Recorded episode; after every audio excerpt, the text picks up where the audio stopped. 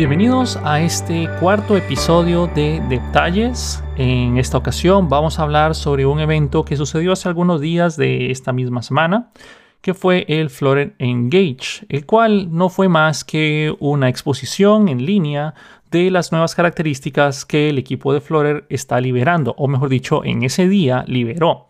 Estamos hablando de Flutter 2. Para las personas que no saben qué es Flutter, básicamente es un SDK de Google, el cual nos permite crear aplicaciones móviles, o sea, aplicaciones para iOS y Android. Déjenme hacer un paréntesis, ya voy a explicar más de eso.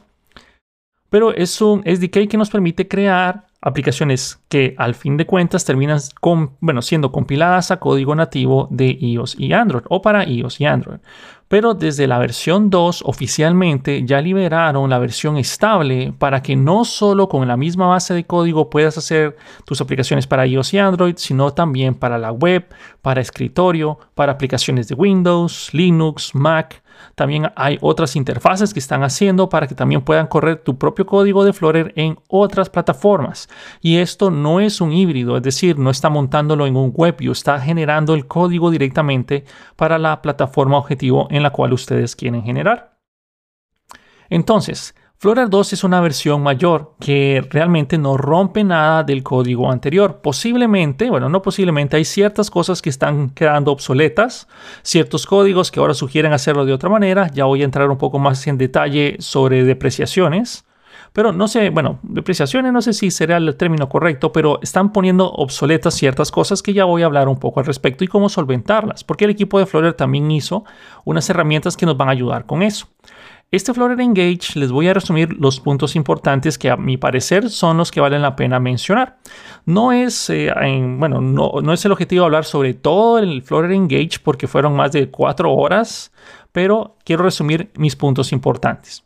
Bueno, el equipo de Flutter empezó anunciando también de que no solo lo están ofreciendo para que las personas lo utilicen, es decir, para que tú y yo empecemos a crear nuestras aplicaciones, sino que el mismo equipo de Google también lo está utilizando en proyectos internos que son de gran envergadura para ellos, como por ejemplo lo que es Google Stadia o no Stadia, que es prácticamente la plataforma de juegos de Google, la cual cierto no ha tenido el, el empuje esperado pero es una plataforma y una tecnología bastante impresionante cuando, bueno, logra funcionar bien. Yo me encuentro en Canadá y la verdad que Stadia o el, proyecto de Stadia corre bastante bien.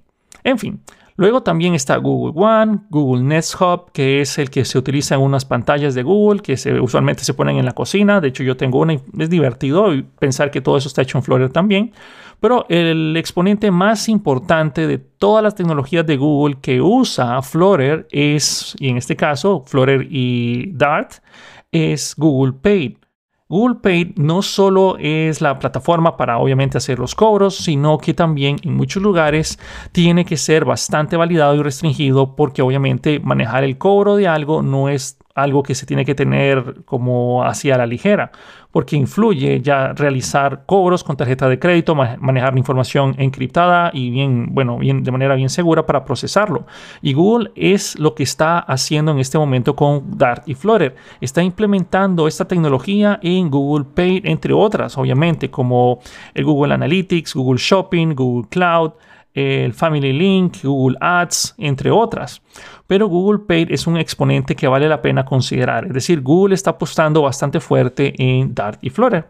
Luego también siguieron exponiendo las personas de, bueno, en este evento de Flutter Engage también se pusieron a hablar sobre que Microsoft hizo contribuciones para que Flutter también soporte dispositivos plegables. Si bien es cierto, no es algo que tal vez no le quite el sueño a más de uno hacer que nuestra aplicación funcione en un dispositivo que se pliega como el Surface Duo o el Samsung Fold u otras, otras cosas así, porque son teléfonos que siguen siendo una beta a pesar de que ya salieron, o, dispositivos que, a mi parecer sí siguen siendo o se entiende así como una beta, pero ya Flutter soporta este tipo de, de, pantallas. También crearon unos nuevos widgets, un SidePaint, si no estoy mal es el nombre del nuevo widget, pero en general crearon un widget especializado para trabajar en múltiples pantallas de este tipo, lo cual a nosotros nos conviene bastante. Luego empezaron hablando sobre el Flutter Web, que esto es lo que más está llamando la atención y ya voy a hablar al final sobre, digamos, qué puntos que tenemos que considerar. No es que, ok, ya Flutter Web está en la versión estable, tiremos toda la ventana y creemos todo en Flutter Web. Ya vamos a hablar al respecto. Honestamente a mí me impresiona bastante que con nuestro mismo código, con el mismo código de nuestra aplicación que, nosotros trabajamos en una aplicación móvil, ahora simplemente ejecutemos un comando de Flutter Build Web y ya tengamos nuestra aplicación web. O es más, si nosotros ya estamos en las últimas versiones de Flutter en nuestro, nuestra computadora en modo de desarrollo, al momento de crear la misma aplicación va a crearte tu eh, separado o bueno, tu, tu espacio o una carpeta web en el proyecto en el cual va a ser tu aplicación web, lo cual la verdad es bastante impresionante. Y aquí no quiere decir que estamos montándolo directamente en HTML, JS y JavaScript. Hay unas consideraciones que ya les voy a, hablar. No directamente se compila JavaScript. Ya vamos a hablar sobre esto. Luego, el Flutter Engage siguió exponiendo sobre que la compañía de iRobot, que son los que hacen las famosas rumbas, esos robots que andan limpiando el piso, ellos tienen una aplicación bastante útil para aprender a programar. No sé si ustedes se acuerdan en mi primer podcast que yo les mencioné de que yo usé una aplicación, bueno, hace cuando yo estaba en la escuela, que usé una aplicación llamada Logo Writer, que era de una tortuguita que se iba moviendo y uno le iba, iba dando comandos. Pues este iRobot con su aplicación móvil, que ahora ya es web también, ellos hicieron exactamente lo mismo. Es un juego donde uno mueve una rumba y le manda las direcciones mediante pequeños bloques de código, como que se repita, como que encienda una luz, como que, bueno, regrese al punto inicial y empieza a hacer el trazado del movimiento del robot. Es un juguete bastante interesante y bonito, que es básicamente la misma filosofía de esa tortuguita que iba dibujando, solo que ahora es con un dispositivo físico que existe en la realidad. Y es impresionante ver que el mismo código es utilizado para sus aplicaciones de iPad,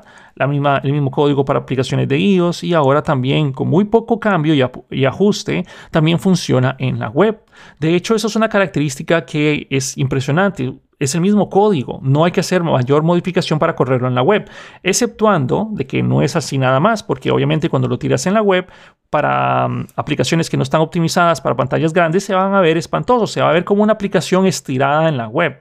Entonces esto quiere decir que nosotros vamos a tener que meterle mano a nuestro código para usar el, qué sé yo, el eh, layout builder u otro tipo de widgets para jugar con todo el espacio que nosotros tenemos disponible. En fin, luego el equipo de Flutter o en el Flutter Engage siguieron hablando sobre que ahora ya vamos a poder generar aplicaciones para Mac OS X, para Windows, Linux, y esto no quiere decir que es como Electron o como otro tipo de plataforma en el cual nosotros estamos todavía corriendo código que no es el nativo. Esto lo termina compilando a sus versiones respectivas. Crea los ejecutables, no crea un, por decirlo así como las aplicaciones híbridas, un punto intermedio está generando el código nativo, lo cual es impresionante también porque es el mismo código. Claro, aquí ya voy a hablar también sobre un resumen y unas ideas o pensamientos que tengo para hablar sobre, sobre esto.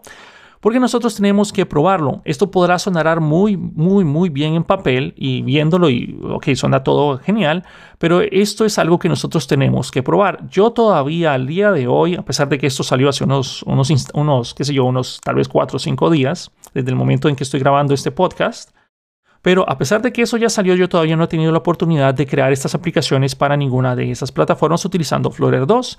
Ya he tenido mis interacciones con algo que es el Null Safety, que ya voy a hablar al respecto pero todavía no he tenido la oportunidad de hacer aplicaciones para estas plataformas usando Flutter. Es algo que quiero empezar, pero todo a su tiempo.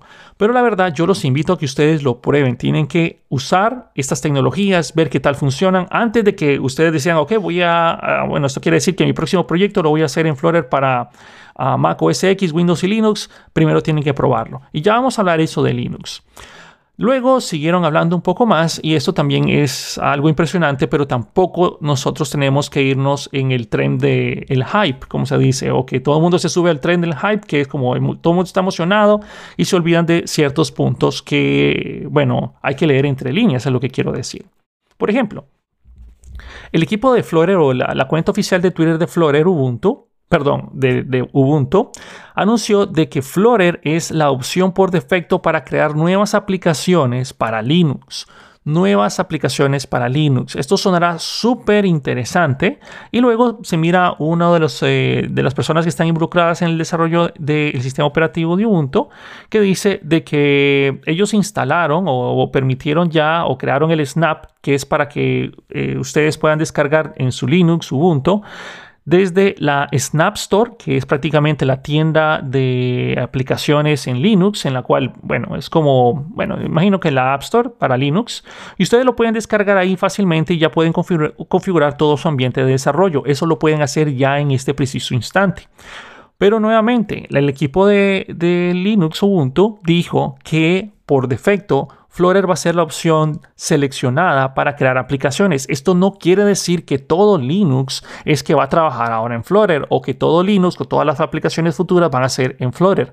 Solo estamos hablando de Ubuntu mm, y todavía Ubuntu es uno de, los GUIs que no es el único que hay, hay muchos otros, pero Ubuntu es uno, por decirlo así, comercial para usuarios que quieren tener la experiencia de, Linux, pero a su vez no quieren instalar, qué sé yo, un Red Hat o, irse a otras cosas un poco más complejas. Pero Ubuntu es una pieza importantísima en el desarrollo. No hay que quitarle mérito a Flutter porque ahora sea la opción por defecto para crear aplicaciones, pero tampoco quiere decir que ahora vamos a tirar todo por la ventana y solo en esto vamos a trabajar en Linux. Entonces luego el equipo siguió exponiendo que ahora hizo un partnership con Toyota, el cual imagino que no tengo que explicarles quién es Toyota, pero ellos van a estar trabajando, el equipo de Toyota, en integrar Florer en sus futuros desarrollos para mejorar la interfaz de sus carros, o sea, la interfaz que tienen en las pantallas inteligentes de los carros.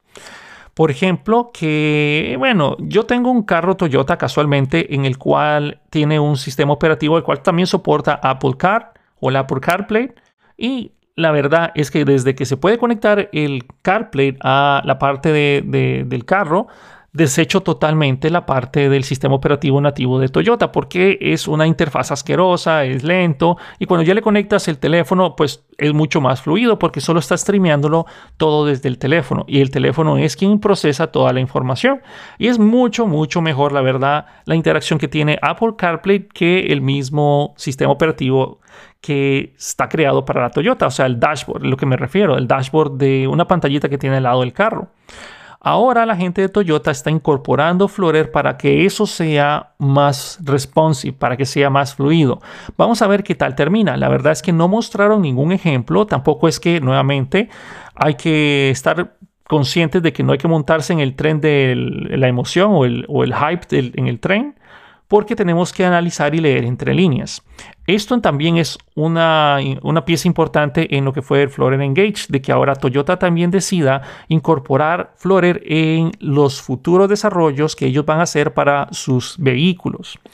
¿ok? Porque Toyota no es nada, o sea, no es un pez pequeño, no es casi nadie, es alguien grandísimo, es uno de los fabricantes de carros, especialmente en Latinoamérica, muy, muy popular. En fin, luego siguieron cosas menos llamativas, pero mucho, mucho, bueno, no diría que mucho más importante, pero muy, muy importantes. Ya empezaron a hablar sobre el propio lenguaje de Dart. Ellos comenzaron a hablar que ahora están implementando lo que es el null safety. Y aquí es donde yo ya tuve mis primeras interacciones en esta semana. Me puse a jugar con esto para ver qué diablos era, cómo funciona y sobre todo ver cómo migrar mis propios paquetes a null safety y también nuevas aplicaciones o mis aplicaciones viejas a el null safety. ¿Qué es esto del null safety? Pues es básicamente o a un modo muy, muy, muy, muy, muy, muy breve o muy superficial. Es una forma de programar que va a ser un defecto o que va a ser por defecto en un tiempo, pero evita de que si un objeto puede bueno, nunca va a recibir un valor null, matemáticamente el lenguaje de Dart va a garantizarte que nunca vas a recibir un valor null ahí. A diferencia de otros lenguajes, por ejemplo, porque tú puedes decir, bueno, este, esta propiedad de mi clase siempre va a tener un valor, pero por alguna X o Y razón tú la utilizas y le mandas algún valor null y eso revienta tu aplicación. Ahora, Dart con el null safety a la hora de estar escribiendo el código, tanto para escribirlo como compilarlo, te va a garantizar 100% de seguridad que nunca vas a recibir un valor nulo si tú especificas de que una propiedad o un objeto requiere un valor. Lo cual es impresionante porque esto también te va a ayudar a hacer aplicaciones más seguras, te van a tirar los errores en el momento de escritura, vas a mejorar mucho tu código, entre otras cosas. También el lenguaje de Dart incorporó nuevas palabras reservadas como el late y el required, que ya antes, no sé si tú te acordarás en Flutter, pero si ya los has utilizado, tendríamos que, bueno, teníamos que importar lo que es el paquete de material o el paquete meta para hacer obligatorias o ponerle required con el arroba o un decorador para ponerle required a alguna propiedad. Ahora ya no, ahora viene con una propia palabra reservada que nos va a obligar a nosotros o le va a decir a Dart que nunca vas a recibir un valor, ya sea, eh, bueno, cuando tú lo marcas que siempre vas a tener un valor, siempre lo vas a requerir, o cuando va a ser opcional, entonces Dart en todo momento, cuando tú quieras trabajar con un valor que puede ser nulo, te lo va a indicar y te va a dar sugerencias. ¿Ok? Ahora, con esta parte también de Dart, anunciaron lo que es el Sound Null Safety. ¿Qué es esto del Sound Null Safety? Cuando tú estés haciendo aplicaciones en las cuales por defecto venga habilitado el Sound Null Safety, es decir, sonido cuando estás en modo seguro, se podría traducir así creo que en español, pero eso es lo que te va a garantizar que tu aplicación va a trabajar con esta nueva característica, es decir, nunca recibir nulos en lugares donde tú estás requiriendo la información o que maneje las excepciones cuando puede ser algo null. Esto no es una característica que esté habilitada por defecto ahorita en la versión 2 de Flutter. Por, defecto, la versión 2 de Flutter está exactamente igual que antes, no implementa nada de esto en null safety por defecto, pero está motivando a todos los desarrolladores y autores de paquetes que se migren ya, bueno, en realidad, en diciembre del año pasado, pero se migren ya a implementar sus librerías, paquetes y sus aplicaciones a Null Safety. El problema es que pasar una librería relativamente sencillo. Yo tuve pocos dolores de cabeza, ya les voy a comentar mi, historia sobre pasar mi, mi librería de Animate Do a Null Safety, pero pasar aplicaciones no va a ser tan sencillo. ¿Por qué? Porque para migrar una aplicación posiblemente tú estés usando el URL Launcher o uses algún swiper o utilices algún paquete propio de Dart el cual no está escrito en Null Safety o no tiene habilitada la característica de Null Safety, por lo cual tu aplicación no puede pasar a esa característica nueva, no va a poder activar el Sound Null Safety. Eso sonará bastante enredado y complicado y también para muchas personas sonará, bueno, eso no es la gran cosa tampoco, pero la verdad, a mi parecer, esto es de los que más me llamó la atención. De toda la conferencia, esto es de los que más me llamó la atención. ¿Por qué? Porque si tú has hecho aplicaciones en Dart o propiamente en Flutter, hay veces donde tú recibes argumentos, especialmente, especialmente cuando estás trabajando con algún endpoint, puedes recibir información que puede venir nula, puede que no, o puede que después intentes implementar algo en la aplicación que usa una propiedad de alguna respuesta JSON de algún endpoint y eso puede hacer que tu aplicación reviente. Esto nos va a ayudar muchísimo también en esa característica. Pero regresando al tema de migrar las aplicaciones, solo las vas a poder migrar si todos sus paquetes propiamente que, que usas en tu aplicación tienen esta característica habilitada que vale la pena decir también, yo sé que digo mucho vale la pena, pero bueno, que es importante mencionar que para que tú puedas activar este null safety, eso ya viene de la, del código del SDK 2.12 de Dart. ¿Ok? Ya voy a hablar un poco más al respecto. Ok, también el equipo de Flutter, aquí tengo, hice unas anotaciones propias, es lo que estoy viendo. Yo sé que obviamente es un podcast, ustedes no lo están viendo, pero si ustedes escuchan que me quedo callado, aparte de tomar aire, es que también estoy haciendo scroll. Bueno, también esto está en YouTube y tal vez se ve algo en la pantalla moverse. En fin, como el equipo de Flutter anunció obviamente Flutter 2, eso significa que también hay cosas que ya empiezan a ser obsoletas o están a punto de que sean removidas del propio SDK de Flutter. Cada uno de estos cambios, claro, no hay breaking changes, así se dice cuando algo ya definitivamente no funciona, que sea obsoleto en Flutter o en Dart, ustedes lo van a ver a la hora de escribir el código con un tachado, o sea, van a escribir algo y aparece como una línea en medio tachando toda la palabra. Eso no quiere decir que no lo puedan utilizar, pero a estas alturas, si ustedes reciben una, uh, un tachado o una línea en medio de lo que están queriendo utilizar, significa que ya está obsoleto. Al estar obsoleto, no continúen, traten de buscar la solución en ese momento. Si por alguna razón ustedes tienen que manejarlo, lo pueden hacer, pero ojo, y eso es una alerta para que ustedes no se actualicen a versiones siguientes si tienen warnings en la parte de que tienen o están utilizando algo que está obsoleto. Pero como todo, eso va a ser un dolor de cabeza. O bueno, debería ser un dolor de cabeza. Y luego el equipo de Flutter también lanzó una de las herramientas para hacer esta corrección. Esta herramienta o estas herramientas nuevas vienen en Dart y también la incluyeron en Flutter o en su propia, en esta versión 2 de Flutter. Una de ellas es el Flutter Fixed. Cuando ustedes se van a Flutter y miran que hay algo que está obsoleto, les va a aparecer un bombillo o un indicador al lado de qué solución aplicar para resolver este, esta propiedad que está siendo marcada como obsoleta. La verdad es que también eso es algo bien interesante. Porque, por ejemplo, en el video de demostración que hicieron, mostraron una aplicación vieja en la cual está utilizando el overflow que ya no se recomienda en el stack. Entonces, ¿qué solución o qué alternativa tengo para ocultar el overflow en un stack? Entonces, se mira que la muchacha que estaba haciendo la demostración hizo esto de forma automática. Habría que probar esto con casos un poco más complejos pero seleccionó el overflow y aplicó el, fix automático y dice, ah, ok, el overflow ya no existe, entonces ahora es un clip behavior y le pone en clip none, ok. Hizo el cambio, y la aplicación seguía funcionando exactamente igual con la misma versión y se miró el cambio en, tiempo real, lo cual es impresionante porque muchas veces ese es el problema cuando queremos pasarnos de algún código que está marcado como obsoleto. Ese es el principal problema ahora que uso para resolver o para satisfacer esa misma necesidad que yo tenía. El Flutter Fix es otra tecnología que yo he probado muy poco porque yo me enfoqué ahorita más en esta semana desde que anunciaron este Flutter 2 en pasar mi librería a Null Safety. Entonces ya les voy a explicar más sobre ese, ese trabajo que me tocó.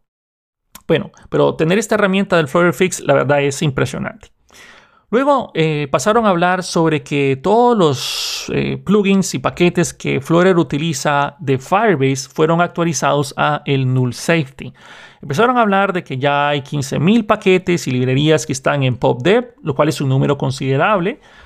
Pero recordemos que también de esas 15.000 podríamos decir que la mitad es basura. Bueno, no basura, sino gente que está haciendo pruebas o librerías que no están en, producción. De hecho, son muy pocas de esos 15.000, muy pocas están en versiones listas para producción.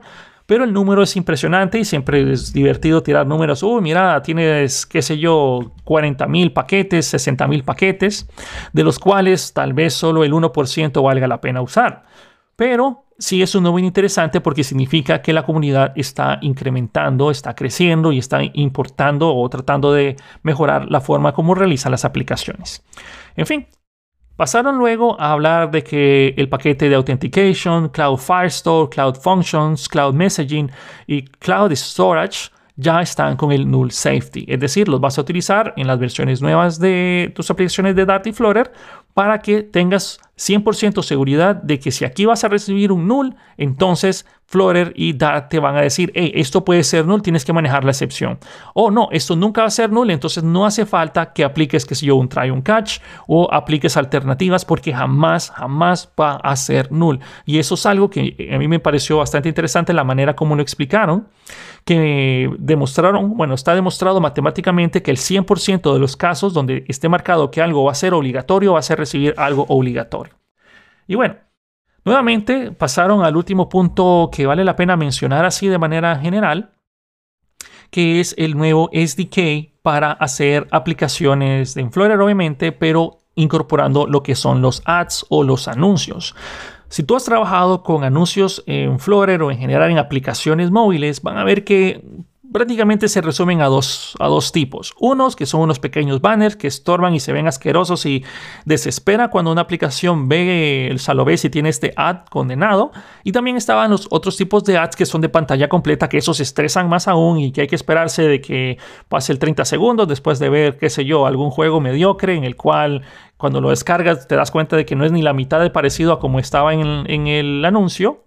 Pero ahora anunciaron un nuevo sistema de ads o de anuncios en el cual vas a tener un control fijo en dónde o en qué parte de tu aplicación puedes colocar el ad. Es otro widget. Esto todavía no está en fase de producción, está en desarrollo, en betas, pero ya te invitan a que, obviamente te invitan para que tú seas conejillo de indias, pero a la vez también te eh, eso te va a ayudar a ver si esto te sirve en tu aplicación. Nadie te está forzando a que metas esto ya en tu aplicación y que tú digas a Flutter o a Google, hey, mira si funcionó bien o no, esto quebró mi aplicación o esto no es compatible con el URL launcher o cualquier otra cosa. Eso no, no es lo que se quiere decir. Están motivándote a que tú lo uses. Obviamente el equipo de Flutter también utiliza eh, perdón, el equipo de Google también utiliza Flutter y ellos también lo están probando en sus propios sistemas pero también te dan la opción de que tú lo integres para que digas, ok, yo quiero que esta, este anuncio se muestre aquí. Estas son las dimensiones que va a tener eh, el anuncio publicitario, entonces tienes que adaptarte a estas, a estas opciones. Obviamente detrás de esto también Google tiene que mejorar la forma como esto, esta publicidad y los banners se crean para que se adapten a este nuevo widget que es el ad de Flutter. Igual es muy interesante verlo. Ahora, para empezar a cerrar y mm, ya que el podcast no se haga muy largo, que espero que les esté gustando mis pensamientos y mis, eh, bueno, lo que tengo que decir al respecto. Y esto con el objetivo de que los bots que tiene Google, que están trabajando sin descanso día y noche, viendo los sitios web e indexándolos, ellos leen las, los metadatos de tu aplicación o de tu sitio web y los indexan para que se puedan hacer búsquedas rápidas en su plataforma. No quiere decir que Google, cuando ustedes buscan algo, inmediatamente se pone a hacer la indexación. No, ya los tiene indexado por defecto y por eso funciona tan rápido. Entonces, estos bots leen esta información que es producto del SEO y entonces ayuda a saber que esta página muestra esta información, que esta otra página muestra esta otra información. Por defecto, Flutter Web está generando solo SPAs o Single Page Application o aplicaciones de una sola página. En fin, eso es para que lo tengan en cuenta. A diferencia de otras tecnologías como React, Angular, Vue, Svelte, que tienen una manera de generarlo como SEO friendly, que así se conoce, es decir, que se pueda implementar este tipo de metadatos en cada una de las pantallas para que ayuden en la indexación de tu sitio web. ¿Ok? Nada más, eso es una consideración. La parte de null safety eh, eso empieza desde el SDK 2.12 en Flutter y en Dart, o mejor dicho, de Dart. Es algo que todavía no es obligatorio, es algo que vas a tener que trabajar un poco tu aplicación si quieres migrarlo a Null Safety. No es algo que tú tienes que pasarte ya, posiblemente puede ser un año, tal vez a finales de este año o el otro año, ya te empiecen a decir, hey, he recomendado de que se empiecen a pasar a null safety porque cosas que no son null safety van a quedar obsoletas. Entonces, en teoría, digamos que en dos años, tal vez digo, tal vez dos años, todo tiene que ser o tiene que estar pasado a null safety. Mi experiencia con la migración del null safety no fue tan dura pero tampoco fue sencilla. O sea, no fue complicada, pero no fue sencilla. A pesar de que la gente y el equipo de Flutter también lanzó una herramienta de migración que es el Flutter Migrate o el Dart Migrate, se puede usar de las dos maneras. Y esto lee todo tu código actualiza los lugares donde puede recibir nulos y en teoría si tú lo, pasas con esa herramienta ya se acabó ello, eso lo hace casi que automáticamente y te dice, ok, estas librerías que estás utilizando también vas a tener que esperarte para usar la versión de null safety, pero en mi caso yo hice una librería que no depende de ninguna otra, todo con el código propio de Dart y Flutter. Entonces no tenía ninguna dependencia y en teoría eso fue un poquito más fácil para mi migración. El problema es que mi librería es grande, ya tenía como unas, que unas que 5.000, 6.000 líneas de código.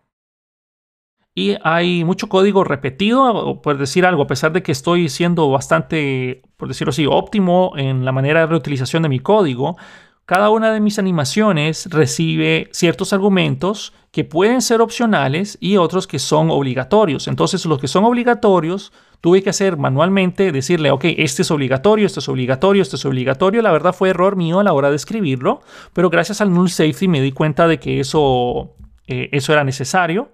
A pesar de que en su momento yo le había puesto que si no vendía, obviamente el widget que el, cual yo quiero animar, entonces tiraron error.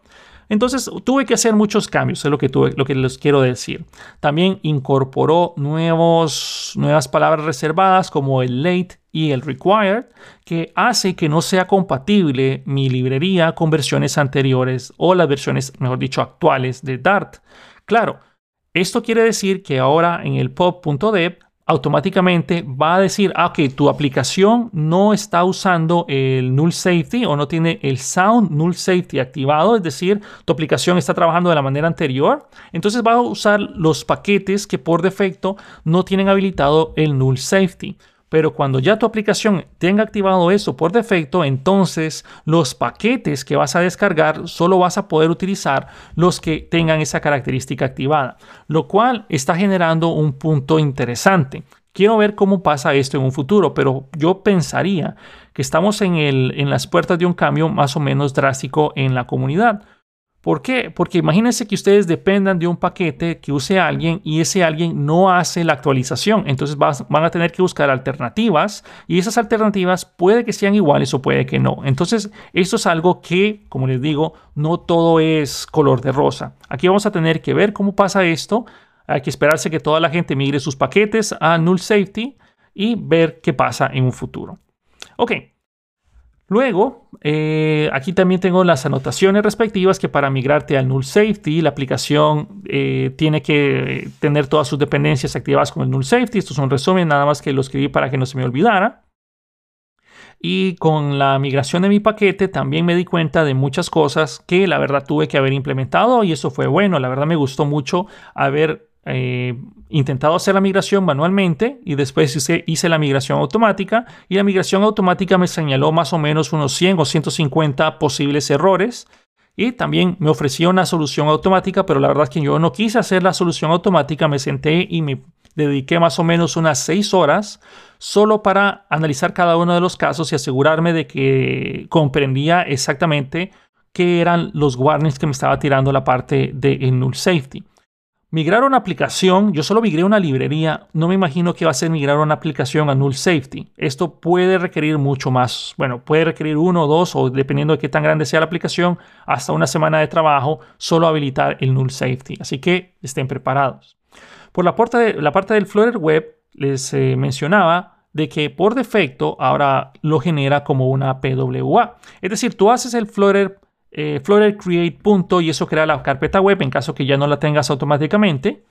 Y cuando tú lo compilas, eso genera una PWA. Pero hay muchas cosas que no me quedaron del todo claras. Por ejemplo, no me quedó claro qué estrategia del caché es la que va a manejar, cómo poder hacer, eh, qué sé yo, un update con network fallback o un caché first, first perdón, con network fallback o diferentes estrategias que son bastante comunes en cualquier PWA por defecto genera el manifest, la cual va a permitir que tu aplicación se pueda instalar de manera, entre comillas, nativa en el dispositivo que haga la instalación de un service worker básico, que no sé la configuración de ese service worker, no sé en qué eh, características está siendo ejecutado, pero es importante que nosotros sepamos de que por lo menos todo eso yo lo hace de manera automática. Las configuraciones es algo que nosotros vamos a tener que, bueno, estudiar. Luego, para generar el build de tu código de Flutter, debes tener la versión 2 estable, es decir, no puedes generar web ahorita con la versión 1.x o las versiones betas. Tienes que estar en la versión 2 para asegurarte de que tengas implementado las últimas características. Entonces, antes de hacer cualquier build, vas a tener que hacer el upgrade, que es bastante fácil. Simplemente en la terminal escribes Flutter Upgrade y eso va a subir tu versión. Y se acabó.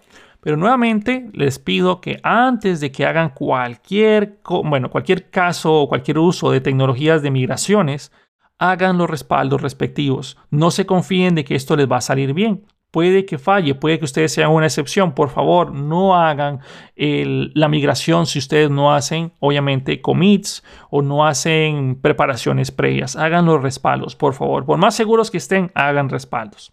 Por más pequeño que sea su código, hagan respaldos. La parte de Flutter Web, como les había mencionado, utiliza dos tipos de renderizados.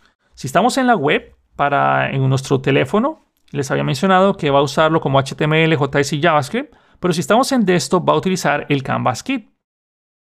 La diferencia radica en la velocidad y que el Canvas Kit trabaja con WebAssembly y WebGL, pero esto va a hacer que las aplicaciones web de Flutter corran a unas velocidades que, comparado con la aplicación web tradicional HTML, CSS, se va a ver como que, uy, no, eh, se mira una gran diferencia, la fluidez, la aceleración por hardware, y cuando lo están viendo en su dispositivo móvil va a utilizar las características de HTML, CSS y JavaScript tradicionales para que se mire, eh, bueno, se va a ver bien, pero va a, va a, reducir también el tamaño de la aplicación y no tiene el mismo rendimiento del Canvas.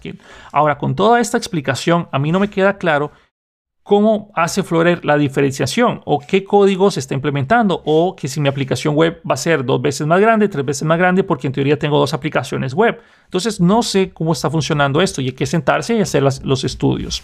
Nuevamente, antes de hacer cualquier, de cualquier de estos casos o pasar o pensar que mi aplicación va a, o sea, mi aplicación de Flutter va a reemplazar aplicaciones hechas en React, Angular, Vue, Svelte o cualquier otra tecnología, por favor no caigamos en esa eh, en ese tren del hype, diciendo de que todas las demás tecnologías van a irse a la basura porque llega este contrincante nuevo. Y la verdad es que siento yo que pensar de esa manera es un poco, no sé qué palabra utilizar que no suene mal, pero todavía no deberíamos de caer en eso. Flutter, el mismo, la mismo, en la misma presentación, el equipo de Flutter dijo de que ellos desearían que Flutter tenga un espacio entre eh, bueno, para hacer aplicaciones específicas, pero no reemplazar directamente a Angular, Vue, Spell, React. ¿Por qué? Porque estas tecnologías son titanes. Entrar a esta guerra hoy en día con una nueva tecnología, por más buena que sea, es muy, muy, muy complicado. Entonces el equipo de Flutter dice, bueno, nos gustaría pensar de que nuestro, que el Flutter Web tiene alguna aplicación en particular que no hace bien Angular, que no hace bien React, que no hace bien Svelte o Vue. Y tiene sentido. En lo personal, yo creo que si tú quieres crear alguna spa o alguna aplicación que tenga alto nivel de animaciones y complejidad, entonces creo que para ese tipo de aplicaciones Flutter Web está genial. Pero pero para aplicaciones comerciales, para tu aplicación del banco, para tu aplicación de tu institución, ahí no creo que Flutter Web vaya a competir, al menos no ahora, al menos no este año. Sí lo recomendaría, tal vez, tal vez que ya empecemos a hacer las pruebas, que nosotros empecemos a hacer ya uso de Flutter Web, pero con el objetivo de aprender, no de tirarlo a producción. ¿okay? Hay un lapso de tiempo desde que la tecnología sale Inclusive, obviamente, Flutter Web no quiere decir que la empezaron a hacer hoy o ayer. Ya tiene mucho tiempo de estar en desarrollo. De hecho, hace mucho tiempo, no me acuerdo cuánto, pero tiene años de estar en desarrollo. Y por lo cual, Flutter 2 con el Flutter Web es algo impresionante. ¿okay? Es algo que ya te dicen, ok, ya lo pueden usar en sus aplicaciones de producción. Y es en este momento en el cual ya tenemos que hacer pruebas reales del mismo. Pero no te estoy diciendo, ok, migren tu aplicación de React a Flutter Web. No te estoy diciendo, empieza a hacer aplicaciones. Si tienes que hacer una aplicación pequeña, la cual puede ser un candidato fuerte para practicar Flutter Web, bienvenido sea, intenta hacerlo. Hay que generar nuestras propias opiniones, nuestro contenido. No, recuerden que el objetivo de este podcast no es que tomen mis palabras como si fueran ley. Mi objetivo con este podcast es darles a, ustedes las ideas para que ustedes mismos generen pensamiento y que ustedes mismos generen sus propios eh, ejercicios y pruebas.